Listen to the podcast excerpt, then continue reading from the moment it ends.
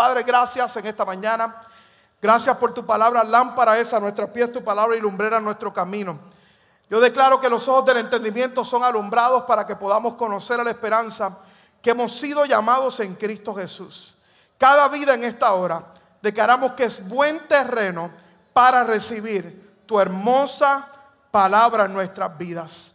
Desafíanos, pon tu mano ahí en tu corazón en esta mañana y di conmigo ahí en esta hora, háblame Señor. Vamos, díselo al Señor, háblame Señor. Di conmigo ahí, mis oídos están abiertos para escuchar tu voz, Señor Jesús. Habla mi corazón, rétame, inspírame y que de aquí hoy pueda salir con una fe mayor en tu palabra y en tus promesas en mi vida.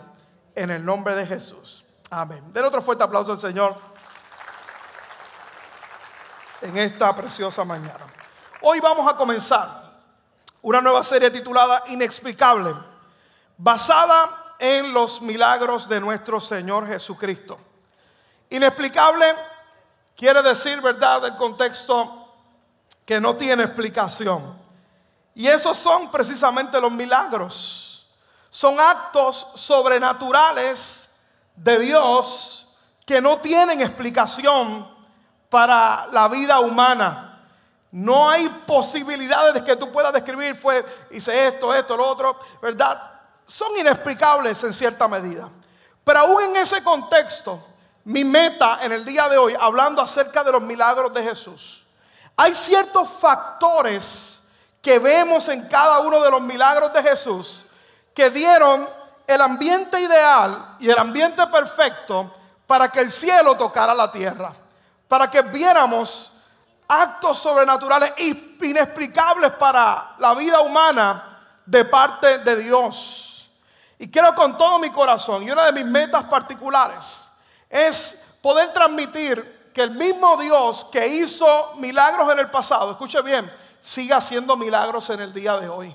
El Jesús que vemos en la escritura, que vemos en la palabra, lo que Dios hizo, Dios sigue haciendo milagros que son inexplicables para la vida y para nosotros en esta preciosa hora.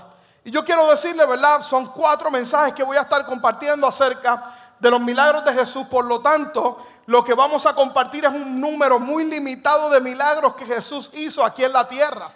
De hecho, si usted va al libro de Juan, usted se va a dar cuenta de que Juan, el apóstol Juan, el que caminó con Jesús, él dijo, si yo fuera a reseñar todo lo que Jesús hizo su paso por la tierra, Juan dijo, pienso que los libros del mundo no darían abasto para explicar todos los señales, los milagros y todo lo que Jesús hizo sobre su paso sobre la tierra. Así que vamos a discutir un, pequeño número, ¿verdad?, de milagros, pero cada uno de ellos estoy seguro que Dios va a hablar tu vida de manera muy especial. Quiero que vaya conmigo a Mateo capítulo 8, el verso 1 al 4. Mateo capítulo 8, el verso 1 al 4.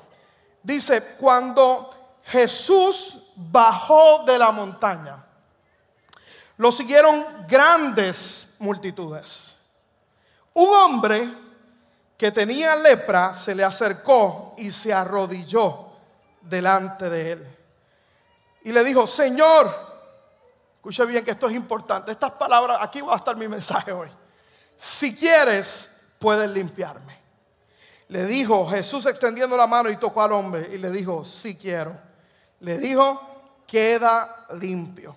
Y al instante quedó sano de la lepra. Mira, no se lo digas a nadie, le dijo Jesús. Solo ven, preséntate al sacerdote y lleva la ofrenda que ordenó Moisés para que le sirva de testimonio. Este milagro es uno muy importante en las escrituras y de gran significado para que usted y yo podamos entender del por qué los milagros de Jesús en nuestra vida. Este milagro particularmente se reseña en el libro de Marcos, Lucas y Mateo, en tres de los cuatro evangelios que hay en la escritura. Y es importante que entiendas como base y como fundamento que Jesús viene hablando de muchos temas en la escritura. De hecho, Él viene de hablar lo que es el sermón del monte, el sermón más grande, más famoso, más histórico que alguien pudiera haber pronunciado. Se dice que fueron días Jesús hablando desde la montaña y enseñando a las multitudes. Habló muchos principios bíblicos, habló acerca de la parábola de los talentos, habló acerca del divorcio, de la importancia de ser luz, ¿verdad? Habló acerca de la semilla, habló de muchos principios en la palabra durante varios días a todos los que se congregaron y como leímos eran multitudes que seguían a Jesús. Luego de eso, Jesús al finalizar, al finalizar el sermón del monte y poder transmitir ese mensaje poderoso que incluía, las bienaventuranzas. Ahí vemos las famosas bienaventuranzas, bienaventurados los pobres de espíritu, bienaventurados los de limpio corazón, bienaventurados los mansos, poderosos mensajes que Jesús compartió. Bajó de la montaña, descendió del monte y se encuentra nada más y nada menos que con un leproso.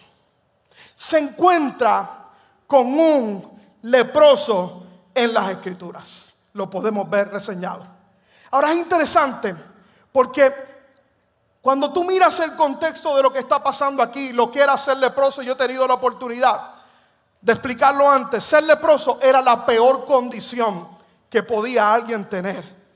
En el contexto bíblico, podía representar muchas cosas, en el contexto espiritual, puede tipificar lo que es el pecado, pero lo que es grande y lo que era significante y relevante de la condición del leproso era que era la peor enfermedad que alguien podía tener. Era algo desastroso. Cuando alguien era diagnosticado como leproso, yo quiero que sepa que estaba hablando de una enfermedad incurable.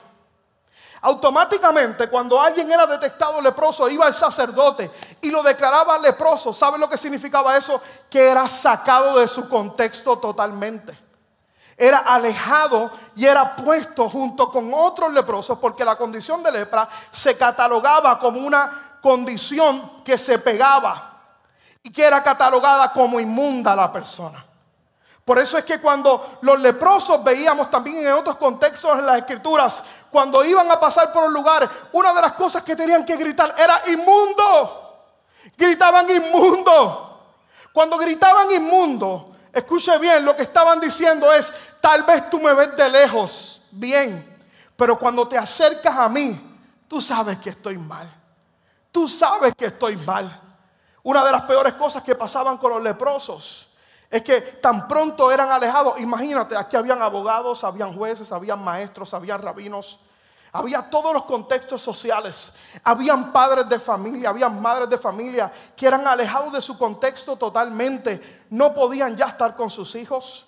Aquellos que eran casados tenían que alejarse de la vida de la familia, totalmente, era algo desastroso totalmente. La gente no podía ejercer su, oficio, eran sacados de la sinagoga del contexto judío en ese momento, alejados para un lugar, marginados totalmente de la sociedad en la que ellos vivían. Era algo horrible. Yo creo que tal vez la imagen más clara que podíamos tener cada uno de nosotros recientemente con el COVID. Aquel que decía que tenía COVID era inmundo literalmente. Tenían que alejarlo yo recuerdo, yo estuve hospitalizado por el COVID y eso era, los médicos entraban como si yo fuera la peste bubónica, estuvieron ahí, ¿verdad? se ponían trajes de astronauta, se mantenían de lejitos. Ahora imagínense con ese contexto de lo que están viviendo los leprosos en el contexto de nuestro Señor Jesús. Era una tragedia, era un desastre. Y escucha bien, no podían vivir cerca de la gente. Eso era lo peor. Marginados en la sociedad. Estaban lejos. Tenían que mantenerse a varios metros de distancia, alejados de la multitud. Así que vemos el leproso que se acerca a nuestro Señor Jesús. Por lo tanto, si el leproso se acercaba a nuestro Señor Jesús, lo que significaba es que el leproso se tenía que haberla ingeniado de tal manera de pasar dentro de la multitud para acercarse al maestro. Porque no podían estar cerca de la gente. Ellos gritaban inmundo y todo el mundo, ahí está la peste. Ahí está, ¿verdad? Hay alguien, yo no quiero que se me pegue eso, yo no quiero, ¿verdad? Y la gente lo imaginaba. Ahora, imagínate lo que pasó a este hombre para acercarse a nuestro Señor Jesús. se acercó al maestro. Cuando tú miras, ¿verdad? La historia, tú interpretas de que él venía encapuchado, sin que nadie lo pudiera ver. ¿Por qué razón? Porque se acercó al maestro, se acercó a Jesús y era imposible que se acercara al ser humano. Es importante que tú sepas también en el día de hoy que ni siquiera los discípulos de Jesús hubieran permitido a ese leproso acercarse al maestro. No hubiera habido manera. Esos discípulos de Jesús que tú crees que eran unos santos, eran terribles los discípulos de Jesús. Estoy seguro que Pedro hubiera sido el primero que se hubiera identificado un leproso, le hubiera dicho, Señor, aléjate de ese ahí, de ese inmundo. No tenían amor, no tenían misericordia. ¿No me lo crees? Vaya a la Biblia. Estudie los evangelios. En una ocasión, la Biblia dice de que habían gente que estaban, estaban insultando al maestro y estaban, ¿verdad? Estaban, se alejaban de Jesús. ¿Y sabe lo que dijo Juan y Zebedeo? Lo que le decían los hermanos del trueno. Le dijo, Señor, ¿quieres que mande a descender fuego del cielo para que consuma a toda esta gente y se los lleve en holocausto? Es como la oración que a veces siento la tentación por hacer por mi suegra, pero eran los discípulos que estaban allí pensando. Imagínese eso, hermano. Imagínese eso. Yo amo a mi suegra. Te amo, Eva. Pero si el Señor la quiere, Señor, en holocausto vivo te la entrego. Pero escuche bien. Los discípulos no tenían amor por los leprosos. Todo lo contrario. Todo lo contrario. Ellos eran parte de los que hubiera a Jesús, se hubiera acercado a Jesús y lo hubiera alejado. Así que este leproso tuvo muchas maneras de acercarse al maestro de la única forma. Se infiltró dentro de la multitud. Traspasó los límites que este leproso podía tener con nuestro Señor Jesús y se acercó, y ponme el texto en esta mañana, se acercó a Jesús y le dijo al Señor Jesús, le dijo Jesús, maestro, si quieres, puedes limpiarme. Le dijo, Señor, si quieres, puedes limpiarme. Se acercó al maestro y le dijo esas palabras. Le dijo, Señor, si quieres, puedes limpiarme. Mira qué interesante en esta mañana, y escuche bien por favor lo que voy a decir, porque aquí está el mensaje de esta mañana. Voy a hacer directo, puntual y corto en esta mañana. Le digo, Señor, si quieres, puedes limpiarme. Note qué interesante, porque este leproso no se acercó al Señor preguntándole, Señor, ¿puedes sanarme? Él no dudaba del poder de Dios para sanarlo. Él no dudaba que Jesús tenía el poder para sanarlo de su condición, porque él había visto la pesca milagrosa, había escuchado de cómo Jesús había sanado otros leprosos, había dado vista a los ciegos, había liberado a los cautivos, había dado, eh, había libertado a los oprimidos. Él lo había escuchado. El leproso no tenía dudas del poder de Dios para sanarlo. Sin embargo, lo que sí tenía duda era que si Jesús quería sanarlo, que si Jesús quería sanarlo. Por lo tanto, este leproso no tenía dudas del poder de Dios. Tenía dudas de la voluntad de Dios y el deseo de Dios para sanar a los enfermos, para sanar a los quebrantados de corazón, para sanar a aquellos que eran considerados inmundos en la sociedad. Note que interesante porque Jesús no le importó esto y dejó que alguien traspasara los límites en su vida. Y este leproso, cuando tiene la oportunidad de acercarse a Jesús, no duda del poder de Dios para sanarlo. Lo que tiene duda y pregunta, lo que pregunta mucha gente, ¿querrá Dios sanarme? ¿Querrá Dios bendecirme? ¿Querrá Dios liberarme? Él no tenía duda del poder de Dios, pero él tenía duda si Dios quería liberarlo y si Dios quería sanarlo. Son la gente que le dice al Señor en muchas ocasiones, ay, si Dios quiere, Él me va a sanar. Si Dios quiere, va a ser un milagro en mi vida. Si Dios quiere, Él va a actuar a mi favor. Y escucha bien, iglesia, en esta preciosa mañana, hoy en este primer mensaje de esta serie, Jesús nos quiere contestar esta pregunta a todos en esta mañana. ¿Querrá Dios sanarnos? ¿Querrá Dios bendecirnos? ¿Querrá que experimentemos liberación y que usted y yo como hijos de Dios podamos experimentar la vida de Dios y lo que Dios tiene para cada uno de nosotros? Porque también sin darnos cuenta, escucha bien, muchos de nosotros no dudamos del poder de Dios para sanarnos. No dudamos de Dios del poder para intervenir a nuestro favor en crisis, en problemas, en situaciones familiares, en situaciones con los hijos. No dudamos que Dios lo pueda hacer. La pregunta que muchos de nosotros podrá Dios, ¿querrá Dios hacerlo en mi vida? ¿Querrá Dios hacerlo? Bueno, yo quiero decirte en esta mañana, quiero que, que vayamos al significado de esta palabra. Cuando el leproso le estaba diciendo al Señor, si quieres, viene de la palabra original telo. Aquellos que son estudiantes de la Biblia saben que hay una concordancia, la concordancia Strong, que vemos la palabra en el original.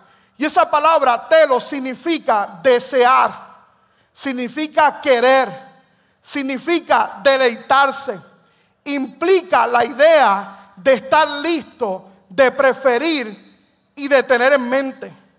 Por lo tanto, escuche bien, cuando el leproso se acerca a Jesús y le estaba diciendo a Jesús, Señor, si quieres limpiarme, mire lo que le estaba diciendo al maestro. Le estaba diciendo, maestro, Señor, tú deseas sanarme. Señor, tú quieres sanarme. Tú te deleitas en intervenir en mi condición de vida, en lo que estoy enfrentando. Tú deseas sanarme realmente. No simplemente era la idea de acercarse y decir, Señor, si quieres sanarme, no. Le estaba diciendo a Jesús, Jesús, tú te deleitas en intervenir en mi, en mi situación. Tú deseas hacerlo. Tú deseas hacerlo. Estás listo. Lo prefieres.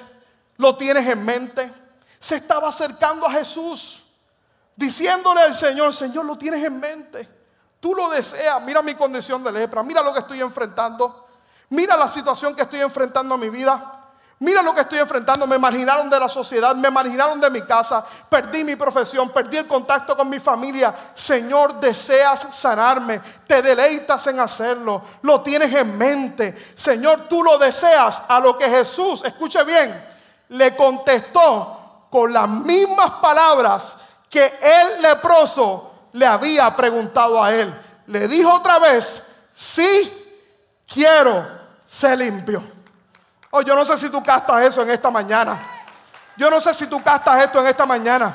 Pero ¿qué le estaba diciendo el Señor? ¿Sabes qué? Tú eres leproso, tienes condiciones, hay problemas, hay situación. Tú me preguntas a mí si yo lo deseo, tú me preguntas a mí si yo lo prefiero, si yo lo quiero, si tú te deleitas en hacerlo. Quiero decirte, leproso, que yo me deleito en sanarte. Yo prefiero liberarte. Yo tengo la intención de sanarte e intervenir en tu condición. Hay otra, otra palabra en el original, escuche bien, no sé si está por ahí, pero es la palabra bolomai, que es el vocablo afín en el Nuevo Testamento. Expresa con más fuerza la voluntad de querer o el deseo que se impone deliberadamente. O sea, en otras palabras, que Jesús tenía un deseo en su corazón por sanar a ese leproso. Él tenía un deseo él es una voluntad que se impone deliberadamente. Él se acercó al leproso, vio la condición del leproso, él vio lo que estaba enfrentando y su motivación más grande era intervenir en su situación porque se deleitaba en hacerlo. Yo creo que eso contesta para nosotros la intervención que en muchas ocasiones estamos buscando delante de Dios. Porque el problema de muchos de nosotros, escuche bien, es que hay veces que no tenemos duda del poder de Dios, pero sí dudamos si querrá Dios hacer el milagro en mi vida, si querrá interesarse en mi situación, en lo que yo estoy enfrentando en mi vida. Yo venía a decirte en esta mañana que no tan solamente Él lo quiere, Él lo desea, Él lo, él lo prefiere, Él lo tenía en mente ya, Él tiene la intención, Dios tiene toda la intención de intervenir en nuestra situación de vida. Por eso es que cuando fue donde el leproso, en otras palabras le estaba diciendo al leproso, ¿sabes qué? Viniste a mí siéntate aquí.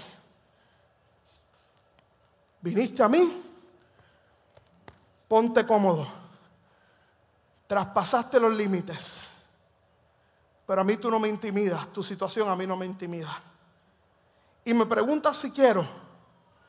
Mi deseo más grande es sanar tu vida y devolverte el propósito para el cual tú naciste aquí en la tierra y que el propósito de Dios pueda ser manifestado en tu vida. Quiero ser limpio en esta hora. Estás sano en el nombre de Jesús de Nazaret.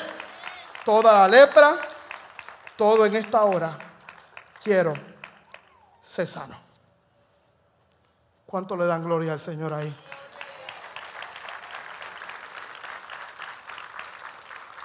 Jesús le contestó, si quiero.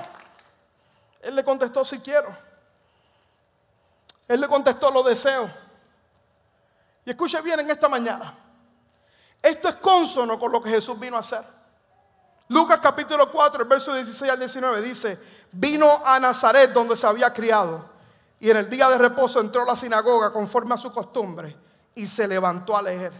Y se le dio el libro del profeta Isaías, habiendo abierto el libro, halló el lugar donde estaba escrito, el Espíritu del Señor está sobre mí, por cuanto me ha ungido, escuche bien, para dar buenas nuevas a los pobres. Me ha enviado a qué? Vamos, ayúdenme a predicar en esta mañana. ¿Para qué vino Jesús? Para sanar a los quebrantados de corazón. ¿Para qué vino primero? Vino primero a dar buenas nuevas, ¿qué? A los pobres. ¿Qué puede ser buenas nuevas a los pobres? ¿Qué puede ser bueno a los, pobres?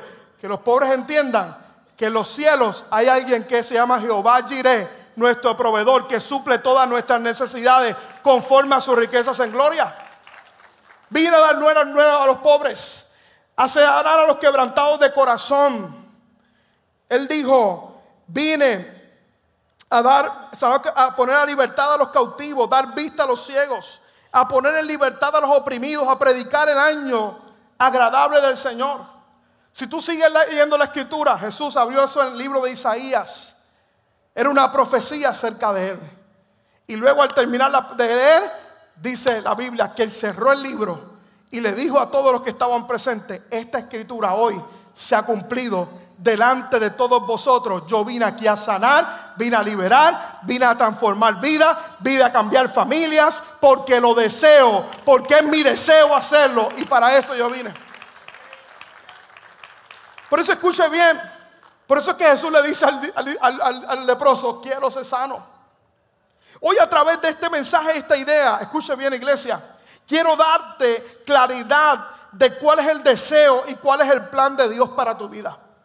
A todo aquel que le guste anotar, anote, los planes de Dios para tu vida no son para tu destrucción, ni para maldición. Son de bienestar y de bendición para tu vida y para la vida de tu familia. Esta idea de este milagro nos demuestra que el Dios que le servimos no es un Dios tirano, donde muchos a nosotros nos hicieron pensar que estaba buscando pisotearnos al primer error que nosotros cometemos. Que no le servimos a un Dios que no se compadece de la necesidad de sus hijos. Una de las cosas más grandes que usted y yo podemos tener la libertad, entendiendo esto, es que Dios desea recibirnos aún sin importar nuestra condición. A veces pensamos que Dios es un Dios tirano. Cuando aquí el ejemplo, en este primer milagro, luego de bajar de la montaña, Jesús le está mostrando al mundo, al contexto, yo soy 100% Dios, 100% hombre y yo me compadezco de las necesidades del pueblo. Y como buen padre, yo quiero lo mejor para mis hijos. Por eso es que cuando usted va a la Biblia, podemos ver esta idea completa en las escrituras. En medio del cautiverio, Dios le dice al pueblo de Israel, ese texto bíblico que yo sé que tú te sabes, porque yo sé muy bien los planes que tengo acerca de ustedes, afirma el Señor planes de bienestar y no de calamidad, a fin de darles un futuro y a fin de darles esperanza. Y es que el deseo de Dios, hermanos, que siempre el deseo de Dios es intervenir a favor de su pueblo, es poder mostrarle su bendición. Él no se deleita cuando usted y yo estamos viviendo una vida padeciendo necesidades, enfrentando dolores, enfrentando enfermedades, enfrentando el sufrimiento. El sufrimiento a nuestra vida viene, escuche bien, viene a la vida del ser humano como consecuencia, primero, que vivimos en un mundo caído, esa es la realidad, en un mundo imperfecto, donde aquí, en este espacio de terreno, en nuestra experiencia del tiempo de vida, escuche bien, tú y yo no veremos todo lo que Dios tiene para nosotros, porque algún día vamos a llegar a la plenitud, pero escuche bien, en el día de hoy, pero le servimos a un Dios teniendo en mente de que no desea que vivamos en sufrimiento. El sufrimiento mayormente, escuche bien, viene a nuestra vida como consecuencia de una de malas decisiones y de una vida separada de Dios. En muchos de nosotros enfrentamos problemas a nuestra vida. Es cierto que hay crisis que vienen sin explicación, pero si usted y yo somos honestos, muchos de los sufrimientos que vienen a nuestra vida vienen producto de malas decisiones, de alejarnos del Señor. Hay otros como el leproso que no tienen explicación. Pero lo maravilloso es que ante cualquier sufrimiento que podamos experimentar en nuestra vida, podemos acercarnos a Dios. Deuteronomio capítulo 30, el verso 16. Dice, pues yo te ordeno hoy que ames al Señor tu Dios y cumpla sus mandatos, decretos y ordenanzas, andando en sus caminos. Si lo haces, escuche bien, si los haces, vivirás y te multiplicarás y el Señor tu Dios te bendecirá a ti y también a la tierra donde estás a punto de entrar y que vas a poseer. Así que Dios desea que usted y yo vivamos bajo su bendición y Dios desea manifestarse en nuestra vida en forma de milagros también. ¿Qué es un milagro? Cosas que no tienen explicación.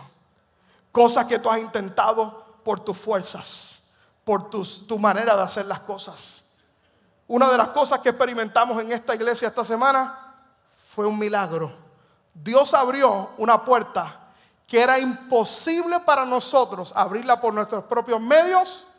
Y escuche bien, hay una propiedad que nos va a permitir seguir creciendo en las manos del Señor porque Dios actuó en medio, en forma de milagros a nuestra vida y Él tiene toda la gloria y Él tiene toda la honra.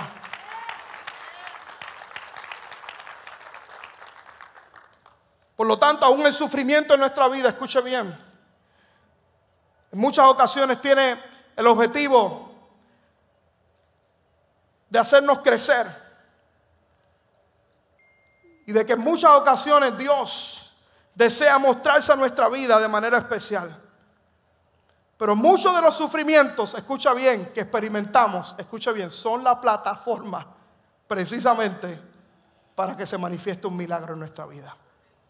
Por eso es que una de las cosas que usted y yo tenemos que pensar, hay problemas, soy candidato para un milagro de parte de Dios. Hay situaciones, soy candidato para un milagro de parte de Dios. Hay crisis, soy candidato perfecto, el escenario correcto para que Dios pueda mostrar su gloria y su poder en mi vida, en cualquier circunstancia que estoy viviendo en mi vida, porque Dios quiere, Dios lo prefiere y Dios desea intervenir a favor de cada uno de sus pueblos. Dios desea mostrarse de manera especial. El problema de muchos de nosotros es que pensamos que le servimos a un Dios tirano, que se deleita en ver nuestros tropiezos y nuestras caídas y nuestras faltas. Miren esta imagen, tengo a mi hija Naomi y Juliana. Si tienen la foto por ahí, miren esas dos preciosuras que están ahí. La chiquita cumplió nueve años. Esa grande cumplió 14 años. Prometí que no le iba a vacilar con esto de, de que hasta que tenga 18 y todas esas cosas.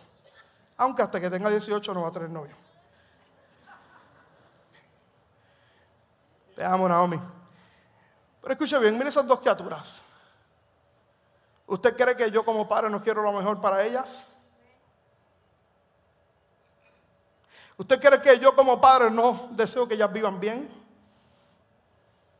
Que tengan todas las oportunidades, que crezcan, que se desarrollen, que puedan vivir en plenitud bajo el propósito de Dios para ellas. Ustedes no creen como padres. ¿Cuántos son padres aquí en esta mañana? Déjenme ver su mano. ¿Cuántos quieren, creen que son, cuántos son padres aquí? ¿Cuántos son padres de perritos por ahí? Déjeme ver su mano por ahí.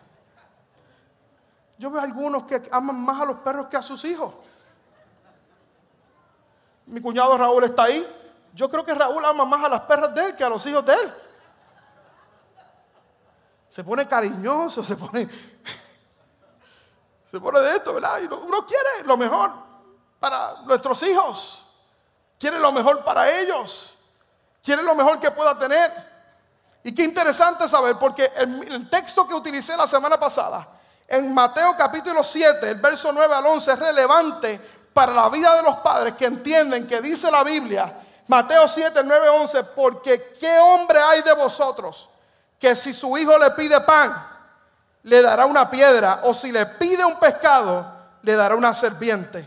Pues si vosotros siendo malos, si yo, ponme la foto de Naomi de Juliana nuevamente, siendo malos, si a lo mejor soy imperfecto, si cometo fallas como puedo cometer un ser humano, yo quiero lo mejor para esa chica que está ahí.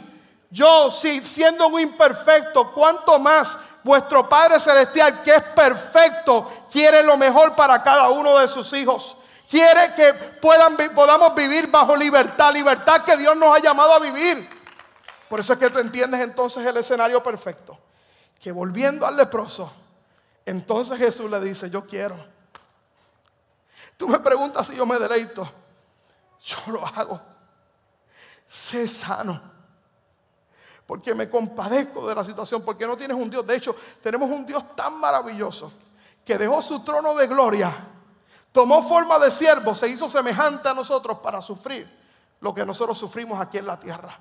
Jesús sintió en carne propia el peso del dolor, el peso del quebranto, y a través de su vida él, usted y yo somos bendecidos en el día de hoy porque Él mismo dijo que el ladrón venía para robar, matar y destruir. Pero Él dijo, yo he venido para que tengan vida y vida en abundancia.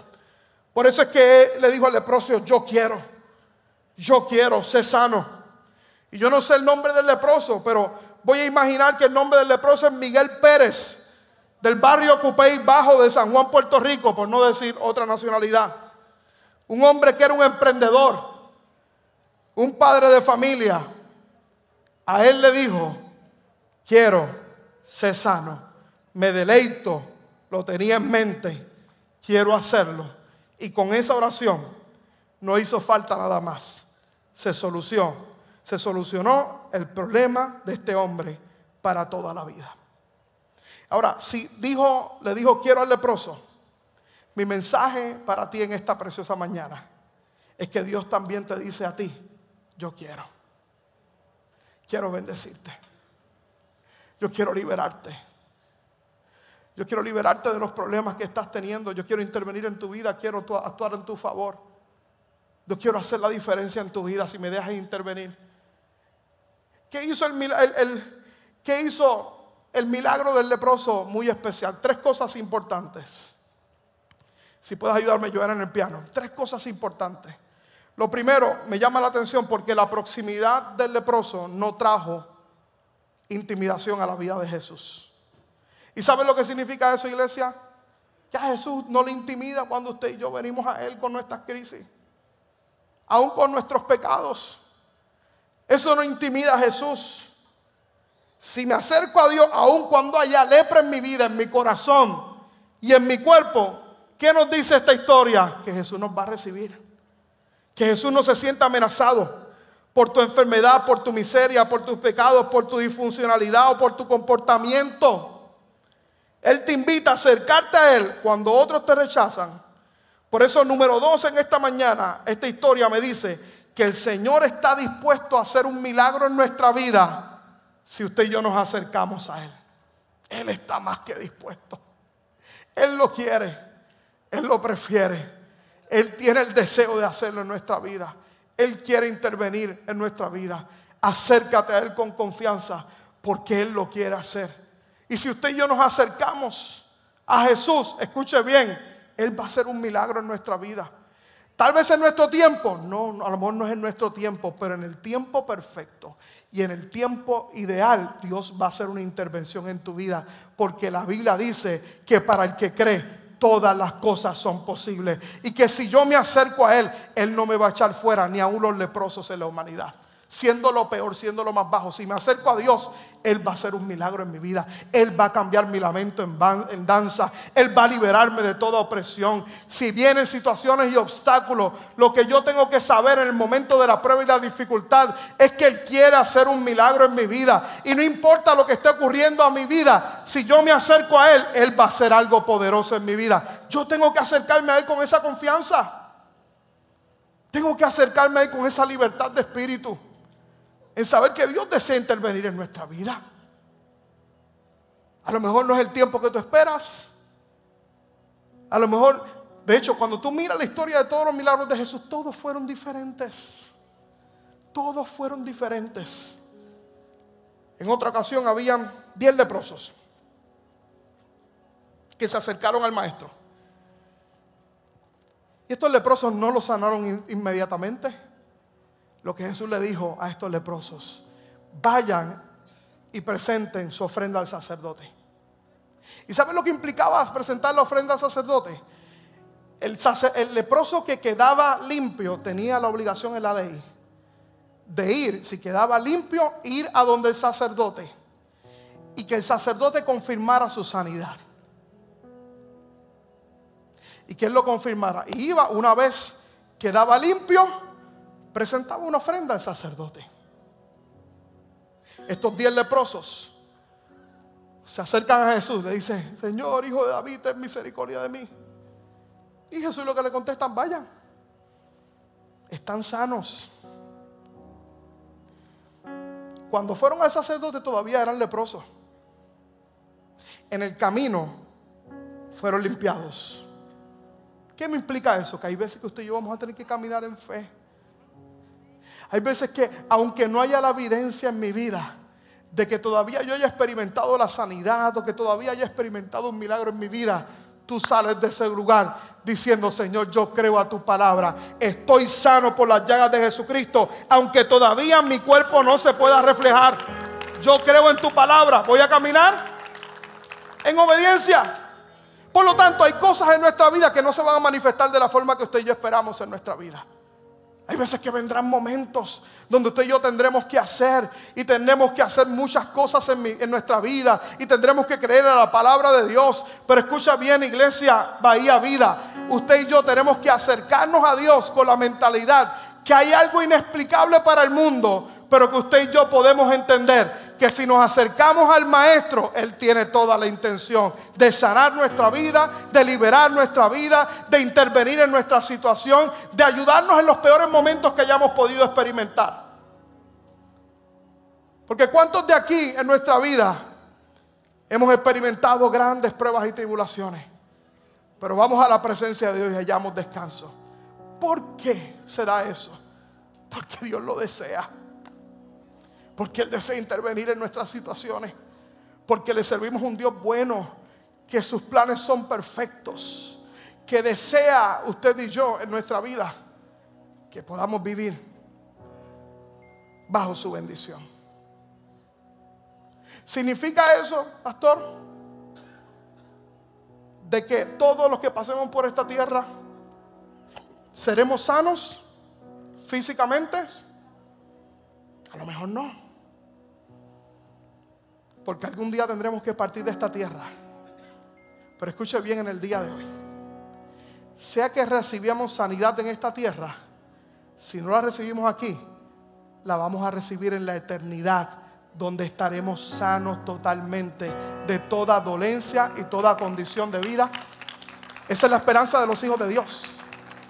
En un plano natural pasamos de muerte a vida. Estamos limitados en este tiempo y espacio y de pronto recibimos la promesa de Dios. Pero mientras estemos aquí en la tierra, me mantendré creyendo por mi sanidad aquí en este lugar, porque el deseo de Dios siempre será intervenir en nuestra situación.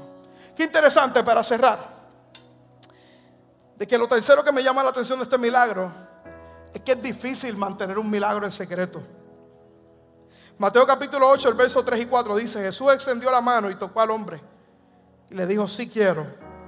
Le dijo, queda limpio. y al instante quedó sano de la lepra.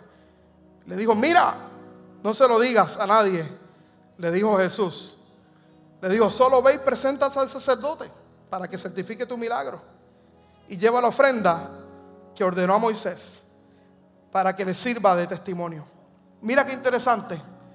Porque ¿cuál fue la instrucción de Jesús al leproso? No se lo digas a nadie. ¿Qué hizo el leproso después? ¿Qué hizo el leproso después? El leproso fue y se lo dijo a todo el mundo. Y empezó a decirlo. Empezó a vociferar el milagro que Dios había hecho en su vida. Y usted sabe qué pasó. Empezando a vociferar el milagro, se ganó una ciudad completa para Cristo. Se ganó a gente para el Señor, siendo testigos de lo que Dios había hecho en su vida. ¿Sabe lo que me dice eso, iglesia, en el día de hoy? Que los milagros gritan más que el mensaje que un pastor pueda predicar desde un púlpito. El milagro más grande, lo que más grita, de hecho, el poder más grande, el mensaje más grande que podamos predicar no está en este altar, están en estas bancas. El testimonio de gente que ha sido transformada por Dios, que ha sido liberada en su vida, que se iban a divorciar, pero que hoy sus vidas están unidas nuevamente en matrimonio. Siempre el testimonio de un leproso va a gritar más de lo que pueda predicar un pastor desde el altar. Este leproso no le hizo caso a lo que dijo Jesús. Y qué interesante porque Jesús no lo reprendió. Todo lo contrario. Porque Jesús sabía el poder que hay en ser testigos de Jesús. No por nuestra propia teología o por lo que podamos saber. Yo compartí en el día de ayer una de las cosas que más yo enfatizo.